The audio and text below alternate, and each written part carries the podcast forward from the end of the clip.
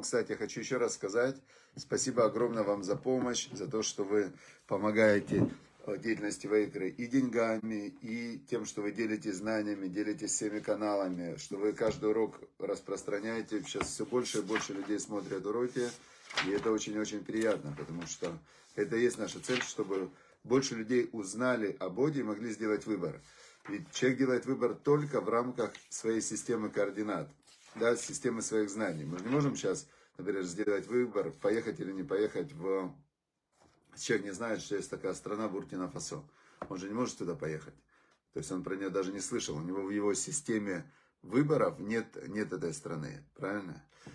У большинства людей, они про Бога вообще ничего не знают. То есть у них знание о Боге это просто, кроме слова Бог, они ничего не знают. А что за этим словом кроется, тоже непонятно. Поэтому изучаем. Главное изучать, а потом в Телеграме нет звука, вы говорите, да? А сейчас есть звук? Вот, сейчас есть звук в Телеграме, да. Ну, я говорил вводную часть, поэтому мы ничего, в Телеграме нет звука, все, сейчас появился звук в Телеграме. Видите, то же самое. У меня, например, зрение не очень, и вот очков сейчас с собой здесь нет. Я, человек, то, что он не видит, он не может это осознать. То, что человек не знает, он не может это осознать. Поэтому сейчас вот есть звук в Телеграме. Есть? Есть. Все. Открываем. 11 глава притчи царя Соломона. И здесь нам говорит царь Соломон очень интересную вещь. Мозней мирма туавата дуйной. В эвен шлемарецуно. Значит, весы обманные, мерзость перед Богом. И камень, э, эвен шлема, это как бы совершенная мера, совершенный камень. Его желание. Вот многие спрашивают, что люди учат в Ешивах, да? Что люди учат в Ешивах, в Талмуде. Там есть целая, целая есть, э, разбираются про то, какие есть обманы в, во взвешивании. Э, как могут обмануть, как могут недовесить, как могут и так далее. То есть обычный человек, школьник, заканчивает школу, да, он не знает, что есть люди, которые обманывают в весах, что они вес ставят, вот раньше какие были весы, я еще помню, на рынке такой приходишь, вот эти весы было, две чашки, две чашки такие, на одну кладут товар, на другую дирки, такие были маленькие дирки, и добиваются того, чтобы они были одной, одного веса. Но если на товар, на вот эту вот э, чашку товарную, снизу приклеен был какой-то свинец или магнит, или что-то было приклеено, то есть она была тяжелее изначально, тяжелее, чем э, вторая чаша весов, то что получается? Вот, например, на эту чашу весов кладут яблочко, а на эту чашу весов кладут 100 грамм и оно должно быть вместе, правильно? Но если тут уже было 50 грамм приклеено, то уже 100 грамм не перевешивает. Значит, надо положить 150. Продавец кладет 150 грамм, ровненько он говорит, ваше яблочко весит 150 грамм. С вас 3 рубля. Он обманул ровно на рубль. Потому что яблочко весит 100, и вот оно бы стоило 2 рубля. Понятно, да? И вот он на каждом яблочке рубль зарабатывает – зарабатывая, да, вот эти вот работники торговцы, это были обычные воры, они воровали.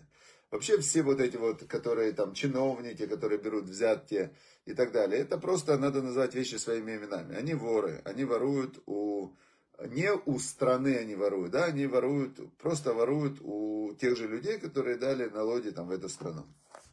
Теперь э, говорит Всевышний, что это мерзость перед Богом, да. Шлома Мелах нам сообщил, что весы обманы и мерзость перед Богом, и совершенная мера, это, когда честная мера, это его желание. Но задает Вилен Стигаон очень глубокий вопрос. Он говорит, э, если человек обманул, он нарушил. А если не обманул, так он просто не сделал зло. Почему тогда получается, что из этого мы видим, что если он нарушил это мерзость перед Богом, а если не нарушил, уже он выполнил волю Всевышнего. Получается, что когда мы воздерживаемся от э, запрещающей заповеди, да, то есть, как в перке вот написано, «Батель рацункоми пне рацуно», то есть, убери свое желание перед волей Бога, «Ву и ватель рациона хрими пне рацунаха», и он уберет желание других перед твоим желанием. То есть не выполнение, не сделать преступление, потому что Бог запретил. это является одновременно заповедью, что ты выполнил волю Бога. Представляете, как Всевышний нам дает возможность а, очень сильно расти, даже когда мы просто воздерживаемся от преступления. Человек в шаббат не поехал куда-то, да, на пляж, там, например, да, он не нарушил шаббат. В этот момент он выполнил волю Всевышнего, и он а, соединяется с божественным светом, который идет в шаббат, очень сильно. Многие не понимают, зачем в шаббат воздерживаться от видов работ. Самое простое объяснение, это когда человек заходит в кинотеатр, то почему-то выключают свет. Но зачем выключают свет? И так можно было бы при свете смотреть, еще музыку можно было бы где-то включить. Отлично было бы. Там музыка звучит, тут свет светит, а, тут телефон у тебя, и еще фильм ты смотришь. Но каждый нормальный человек понимает, что в таком формате ты фильм хорошо не, не увидишь. Ты не воспримешь фильм, который на экране, если ты не отключишь другие источники входа информации. То есть выключи свет, чтобы стало темно, чтобы было только экран освещен. А, выключи звук другой, чтобы было слышно только с экрана. Убери другие, а, другие отвлекающие источники информации. И тогда ты увидишь фильм как фильм. То же самое шаббат. Шаббат это не просто отказаться от производительной деятельности когда ты отказываешься от производительной деятельности, в этот момент ты соединяешься с шаббатом и с этой божественной энергией, которую ты без этого почувствовать не можешь. Поэтому э, честный, совершенный камень, совершенная мера – это и есть желание Всевышнего. То есть это и есть заповедь Всевышнего. Э, очень здесь интересно, что мы все время пользуемся весами. Человек пользуется весами не только когда взвешивает яблочки на базаре, да? Человек пользуется весами также, когда он принимает решение. Вот человек принимает решение. Опять же, возьмем тот же пример. На шаббат ехать ему там куда-то на море или куда-то, да, нарушать или не нарушать. Теперь, э, и он говорит, я, говорит, не могу не поехать. Не могу. Это называется обманные весы, потому что может. Если бы ему заплатили тысячу долларов, он бы из дома не выходил бы, сидел бы не двигаясь. Сказали бы ему, смотри, у тебя зарплата в месяц сколько? Там, три тысячи долларов. Тебе за шаббат за один будут платить еще дополнительно тысячу долларов, чтобы ты просто сидел, шаббат и не двигался. 12 часов. Просто сиди, не двигайся. Кушать будут давать, тебе воду приносят, кушать приносят. А ты сиди просто, книжку читай. Согласен? Я думаю, что процентов 50, не меньше, из тех людей, которые сказали только что «не могу не поехать», и я шаббат не буду соблюдать. За тысячу долларов соблюдали бы как миленькие, и все, кто переходят а, кричат на демонстрациях, дайте нам свободу, там, автобусы в шаббат и так далее. Если бы им платили тысячу долларов за шаббат и говорили, выходи по воскресеньям на демонстрацию за то, что в шаббат автобусы не ходили, то они бы выходили бы тоже. А, то есть, когда человек принимает решение, нужно посмотреть реально на, свои, а, на свое мышление, так вот, просто со стороны. И перестать обманывать. То есть, э, весы обманные, мерзость для Бога. Совершенная мера – это его желание. Нужно быть честным и объективным в своем мышлении. Понятно, да? Не, а, не пользуясь вот этими вот а, такими формулами, типа, если нельзя, но хочется, значит можно. Нет, если нельзя, это нельзя. Если хочется, это хочется. Но если нельзя, но хочется, то это значит нельзя и хочется. То есть это, вот это называется совершенная мера. А так что это нельзя, но хочется, значит можно. Нет, это значит, что я иду против нельзя. Если я курю, я знаю, что я нарушаю там, э, значит, написано, что вредит здоровью. Я врежу своему здоровью. И, то есть нужно быть максимально объективным и правдивым. Второй отрывок. Второй отрывок говорит нам царь Соломон следующую вещь. Интересно, что вот с 10 главы мы видим, что каждый отрывок это отдельная формула, в, и вы можете прям записывать. Формула номер один в главе.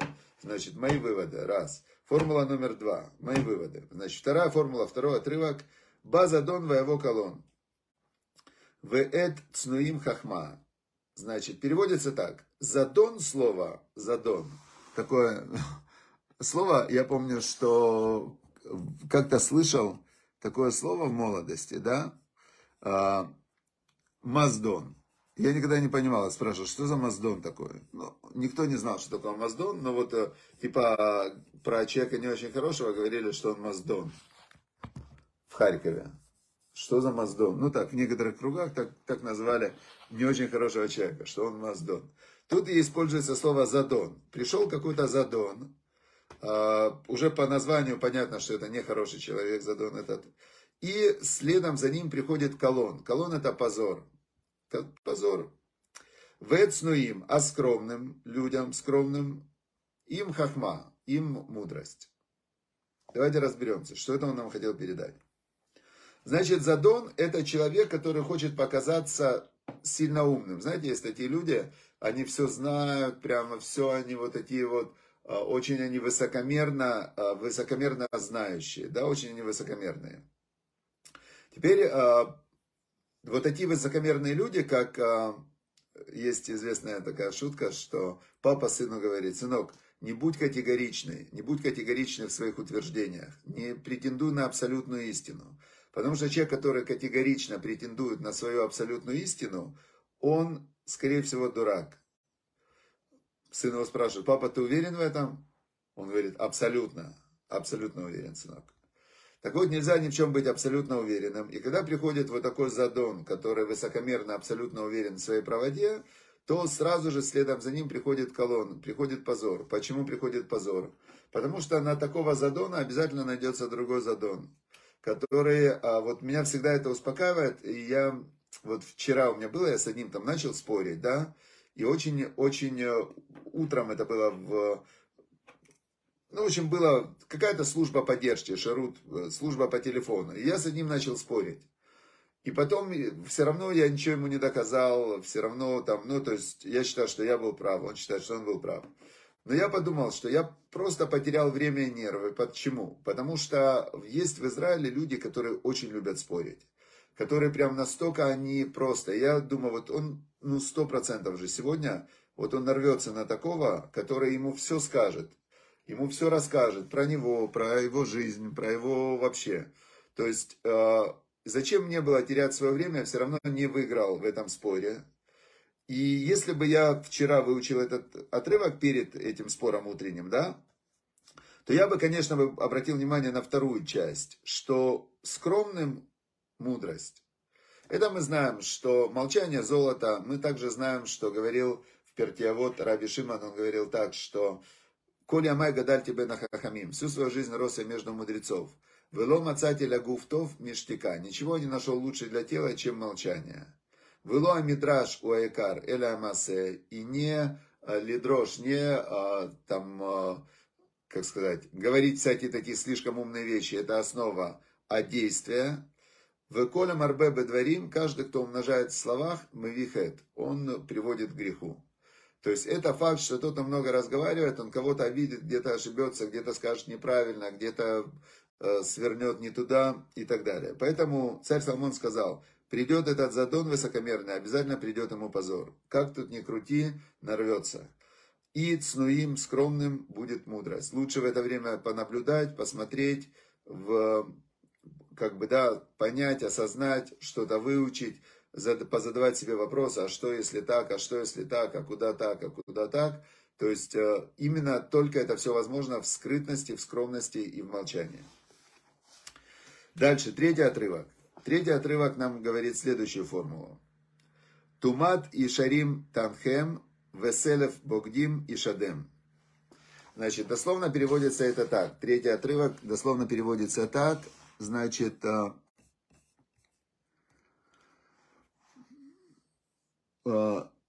значит, тумат э, быть там и штам. Вот Якова называли Иштам. Это такой простой, простосердечный. Это называется человек простой, простосердечный. Прямой такой, да? Значит, прямота, простосердечность Ешарим, людей прямых, она будет их вести по жизни, водит их.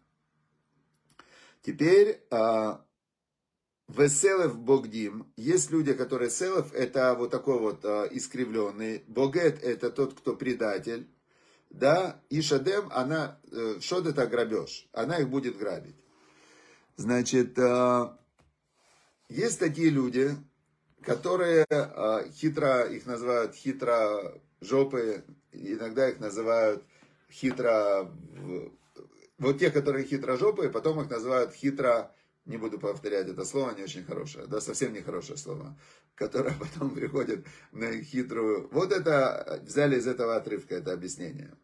Есть люди прямые, он говорит, я человек простой, я утром встал, по, по, сделал зарядку, помолился, поучился, поработал, после работы поучился, помолился и пошел, значит, э, отдыхать. В промежутках я выполняю заповеди. Все. Вот моя жизнь. Я человек простой, прямой, знаю, что жить мне 70-80 лет, хочу в этом мире прожить правильно, и в будущем мире тоже хочу на вечность остаться. Все, у меня схема простая, я ничего не усложняю. Есть другой, он э, хочет на двух стульях высидеть, и э, рыбку съесть, и, и все остальное тоже съесть. То есть есть люди такие вот, которые хотят, вот они вот все, они что-то они вымучивают, выкручивают, вы, выверчивают. Вот все вот такие вот есть люди. Э, царь сам он говорит, смотри, простодушие людей, оно намного, это более правильная схема. То есть в жизни простодушие прямых, оно будет их вести по жизни. А вот эта вот кривизна, кривизна предателей, она их в итоге будет грабить, потому что ну, все равно он попадется. Как ты, как э, веревочка не вейся, да, вот есть люди, которые там не платят налоги, которые нарушают закон, которые, э, которые вот там вот обманывают, перекручивают адвокаты. Все равно рано или поздно наступает, любой обман рассыпается. У лжи нет ног, и любой обман, любая схема, построенная на обмане, рано или поздно она рассыпается. Все. Простота, прямота – это самая лучшая стратегия в жизни, говорит нам царь Соломон. Четвертый отрывок. Четвертый отрывок э, продолжает он, даже тут не продолжает, он дает нам просто разные формулы. Прям здесь можно конкретно, каждый отрывок отдельная формула. Представляете, какой сжатый формат, насколько вот эта мудрость, она в таком сжатом формате. Четвертый отрывок. Лоюиль он бьем евра.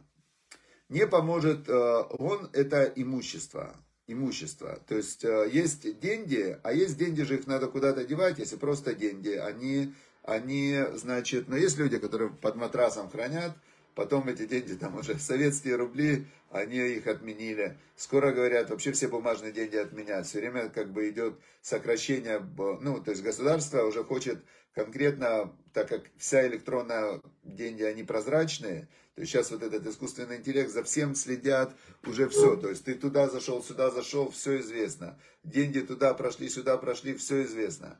Я думаю, что еще пару лет бумажные деньги полностью исчезнут, и все будет под контролем государства, все будет прозрачно, все будет чисто, светло, и все вот эти вот серый рынок, черный рынок, все исчезнет, и уже к этому надо готовиться. То есть э, мы как раз идем к эпохе Машеха, что весь мир идет к прозрачности, те страны, которые пытаются, э, ну, которыми управляют воры, они пытаются эту прозрачность убрать, потому что как только будет прозрачность, значит, все, все выйдет наружу. Все их преступно нажитые деньги спросят, откуда ты? Министр, как было, знаете, там министр, еще я когда уезжал из, э, из России, да, в конце 90-х годов, в 2000 году я уехал в Израиль. Меня возмущало, какой-то министр финансов там, да, э, российского правительства, не помню, как Кудрин, по-моему, был. Он выходит с, с государственной службы, бах, он миллиардер. С какой радости ты миллиардер? У тебя зарплата там, ну, я не знаю, 10 тысяч долларов в месяц. Как, как ты можешь быть миллиардером? Вообще миллиард долларов. Откуда? И вот те страны, в которых чиновники воруют, они, конечно, будут э, до последнего держаться, чтобы не переходить на прозрачную вот эту вот электронную систему. Но, в принципе, весь мир идет к тому, что, что скоро все преступно нажитые средства, они исчезнут, потому что бумага никому не нужна. Как Пабло Эскобар, он деньгами топил печку, потому что он не знал, куда их девать, эти миллиарды, которые были нажиты на наркотрафике. А, но потом его убили в 40 лет, его убили. Вот конец э, преступников. Теперь говорит нам царь Соломон, 11 глава, 4 отрывок. Лоюиль он бьем евра не поможет имущество в день э, Эвра, это э, война, эпидемия, то есть когда идет какое-то такая форс-мажорное стихийное бедствие, которое, ну, которое нельзя остановить. Это вот Эвра слово. Так имущество, когда идет война, не помогает. Да, у моего одного приятеля есть там в недостроенных 100 квартир, да, у другого там 26 тысяч метров торговых площадей. Но идет война в Украине, и они сейчас сидят вообще без денег ничего не сдается, ничего не заканчивается, все как бы... То есть вот это то, что говорит, не поможет имущество в день э, стихийного бедствия Ивра, Уцдака татиль мимавет. Цдака спасает от смерти. Значит, э, но они-то живы, слава Богу. Они-то живы. И они живы за счет того, что все эти годы, когда у них были деньги, они давали цдаку. И сейчас они э, живут, слава Богу, и один, и второй живут э, хорошо. Ну, хорошо относительно того, как они жили. Понятное дело, что если сравнивать с очень, с огромным богатством, то у них сейчас меньше. Но они живут в тех условиях, в которых еще сто лет назад цари не жили. В 911 году я как раз читал в этот шаббат Любавические рыбы в Любавичах, да, электричества у него не было. В 911 году э, ходили с фонарями. Вечером считалось, э, там хоронили одного хасида очень известного, и это было удивительный день был в Любавичах, да, потому что все шли с фонарями, и в окнах стояли фонари. И на улице вечером было, было светло, потому что все были с фонарями, с такими ручными, свечек. А электричества-то не было, представляете? 911 год, 113 лет назад всего. А у них у обоих э, квартиры с электричеством, со стиральными машинами. Значит, в, вообще все у них есть. Слава Богу, лучше, чем э, Любавичский Рэбе жил 100 лет назад. Теперь, значит, э, Лоюиль он бьем эвра. В, в момент вот этих стихийных бедствий имущество не помогает. От сдака, это твой духовный потенциал, то, что ты накопил, помогая другим людям, она спасает от смерти, потому что в такие бывают события, такие бывают вот прям нюансы, от которых зависит спасение человека. Э, значит, интересно, Веленский Гаон, он чуть-чуть по-другому объясняет этот посук, отрывок глубже. Он говорит, смотрите, есть у каждого человека день смерти, который уже ты все, от него ты не спасешься. Это момент, когда приходит к концу земное существование человека, когда он выходит, э, его душа выходит из этого тела, тело остается здесь, в земле, а душа выходит на следующий этап своего существования, в Торе это называется третье рождение, потому что первое рождение, когда душа заходит в зародыш, второе рождение, когда зародыш выходит в этот мир из живота матери в человека, и третье рождение, когда душа выходит из тела, обогащенная э, теми действиями, мыслями и поступками, которые человек делал в своей жизни. И вот третье рождение, э, но по факту, как тело-то умирает, это как раз, говорит Виленский Гаон, тоже здесь второй смысл, второе значение, что не поможет тебе имущество в день смерти. Ничего, что ты наживал в этом мире, ты с собой не возьмешь. Ни одной вещи в могилу с собой не берут, не поможет. Теперь э, интересно, что когда-то спрашивали Ротшильда, одного из Ротшильдов сто лет назад, которые очень много жертвовали на, на государство Израиль. Тогда еще не было государства Израиль, тогда была просто подмандатная Палестина. Они покупали здесь землю, помогали людям сюда переехать. Очень много он жертвовал, чтобы, э, чтобы евреи вернулись на землю Израиля.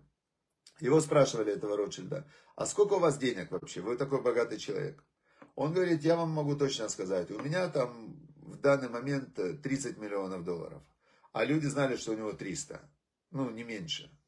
Они говорят, не, у вас же больше, что вы там скромничаете? Он говорит, не-не-не, это имущество, оно не мое. Это на меня записано, но оно ко мне имеет очень условное отношение. А вот 30 миллионов долларов это то, что я отдал на цдаку, на милостыню, да, то, что я помогал людям. И это те деньги, которые они навсегда останутся со мной. И именно эти деньги, говорит Веленский Гаон, спасают от духовной смерти. Цдака тациль мимавет. Цдака спасает от духовной смерти. То есть, когда тело умирает, в боем Эвра, вот этот все момент уже, тело умерло. Имущество не поможет. То есть, сколько было у человека, хоть миллиардер он умирает, хоть у него ничего не было, все умирают одинаково. И вот момент, когда тело лежит э, перед тем, как его будут хоронить, безжизненное тело, душа она от тела не может оторваться первых 7 э, дней, она еще между телом и, и духовным миром, она как бы, ну, ей страшно, а кому-то не страшно, кому-то, который всю жизнь готовился, он, э, называется это Мавар Ебок, он читает специальную книгу, переход через реку Ебок, и, и уходит туда, да, такие вот есть люди, которые в полном сознании выходят из э, этого материального мира, идут туда. Так вот, сдака, она спасает от духовной смерти, говорит Веленский Гаон на четвертый отрывок, такое значение. И последний сегодня пятый отрывочек. Ситка тамим теашер дарко. Значит, э, цдака вообще, само слово цдака, цедок это справедливость. Но мы привыкли, что цдака это милосердие переводить, да, милостыня это цдака, когда ты кому-то помогаешь. Хотя, хотя, почему словом называется цдака? Цдака это справедливость, потому что справедливо для человека, который получает от Всевышнего все, что у него есть в подарок, справедливо для человека, честно, в, помогать другим людям, а, как бы уравнивая вот эти вот потенциалы. Тебе помогают, ты должен помогать. Родители тебя родили, вырастили, ты должен помогать родителям. Люди, например, там Всевышний тебе дает каждый день дышать, тело работает, все системы работают, все. Тебе Всевышний говорит, слушай, помоги другому. Ты говоришь, не-не-не, секундочку, я буду брать, но давать я не буду. Это несправедливость. Поэтому давание другим, оно называется словом справедливость, хотя по факту это доброта и милосердие. Ну, мы привыкли в нашей системе координат называть добрый поступок э, милосердием, но по факту это восстановление справедливости и уравнивание потенциалов, иначе тот, кто больше берет и из него не выходит, то происходит, система ломается. То есть тот, кто все время только ест, ест, ест, а ничего не выдает, энергия там, например, просто не двигается, то у него что происходит? У него то, что он получает, рушить начинает его тело. Он становится жирный, больной, там, кривой, косой и так далее. То есть, если человек энергию получает и выдает, он тренируется, делает упражнения и так далее, то он выравнивает потенциал. И у него отлично поел, потренировался, тело там все разобралось, куда строительный материал направить, все, он здоровенький прямой. Понятно, да, идея? Говорит нам царь Самон в пятом отрывке. Цитка, циткат тамим тешер дарко. Значит, вот это вот милосердие э, э, там, там это такой простой, прямодушный человек, выпрямит его пути. Значит, мы не знаем, как правильно помогать. Реально человек не знает. Вот есть, э, мы сделали видео, э, которое, которое на Ваикра есть, что такое цдака и что такое десятина. Как раз Дамир спрашивал, сейчас это видео есть и на ютюбе. Э, Пинхас Песной, он как раз очень с этой темой задумался прямо профинансировал создание этого видео. И есть сейчас прекрасное видео, я вчера как раз его слушал, полностью разъясняются законы цдати и законы десятины. Потому что тот, кто не знает этих законов, он будет помогать, но это может быть вообще не помощь и неправильно. Так вот, э, там это тот, который не умничает, а который говорит, вот же все написано, вот написано, Кицур Шулханарух. Есть, э, есть люди, которые из поколения в поколение выверяли каждый нюанс этих законов, для которых кроме служения Богу ничего не было важно. Чего буду ломать голову? Я пойду спрошу и сделаю. Это подход простого прямого человека. И это выпрямляет его пути. Ему тогда не надо сидеть думать, как мне поступить, а может так, а может так, а может по-другому. Он э, тут поступил, но это идет против его какого-то другого убеждения. Тут, то есть у большинства людей в голове хаос, и их э, действия могут прямо противоположно действия друг на друга. Как пример, ну что, выпьем за здоровье, и стакан яда в себя влил. Что это такое? Ну, хоть пей тогда не за здоровье, выпьем тогда за то, чтобы э, разрушилось у меня там столько-то нейронов, чтобы завтра болела голова. Давай, давай. Это честно. А так, выпьем за здоровье, и, значит, стакан яда влил. Это же обман. Вот у большинства людей в голове вот такой вот э, перекос. Поэтому э, циткат, вот это вот э, милосердие и справедливость э, прямодушных, выпрямит их пути. Уберишато и поле раша. И в злодействе его упадет злодей. То есть тот, кто нарушает духовные законы, знает он о них, не знает. Но если Бог назвал это злом, и ты делаешь зло, которое является объективным злом, потому что Бог творец мироздания, то сколько бы ты ни называл это добром, сколько бы ты ни говорил, что это все хорошо и все правильно, я имею право, каждый человек имеет выбирать, кто такой Бог, кто такие люди. Есть объективное зло, объективное добро, как есть таблица Менделеева, как есть электричество, как есть законы там, всемирного тяготения, сохранения энергии, также есть объективное зло. Поэтому злодей Бери Шато и Поль Раша. В злодействе своем упадет злодей. Все. Хорошо, друзья, все, на этом мы заканчиваем сегодняшний урок. Еще раз спасибо вам за то, что вы учите Тору. Спасибо вам за то, что вы делаете выводы и потом этими выводами делитесь в комментариях. Огромное спасибо вам за то, что вы потом делитесь уроками со своим окружением. И еще больше вам огромнейшее, огромнейшее спасибо за то, что вы помогаете платформе Ваикра, вы развиваете, развиваете вот эту вот возможность для людей узнавать о Боге, о Торе.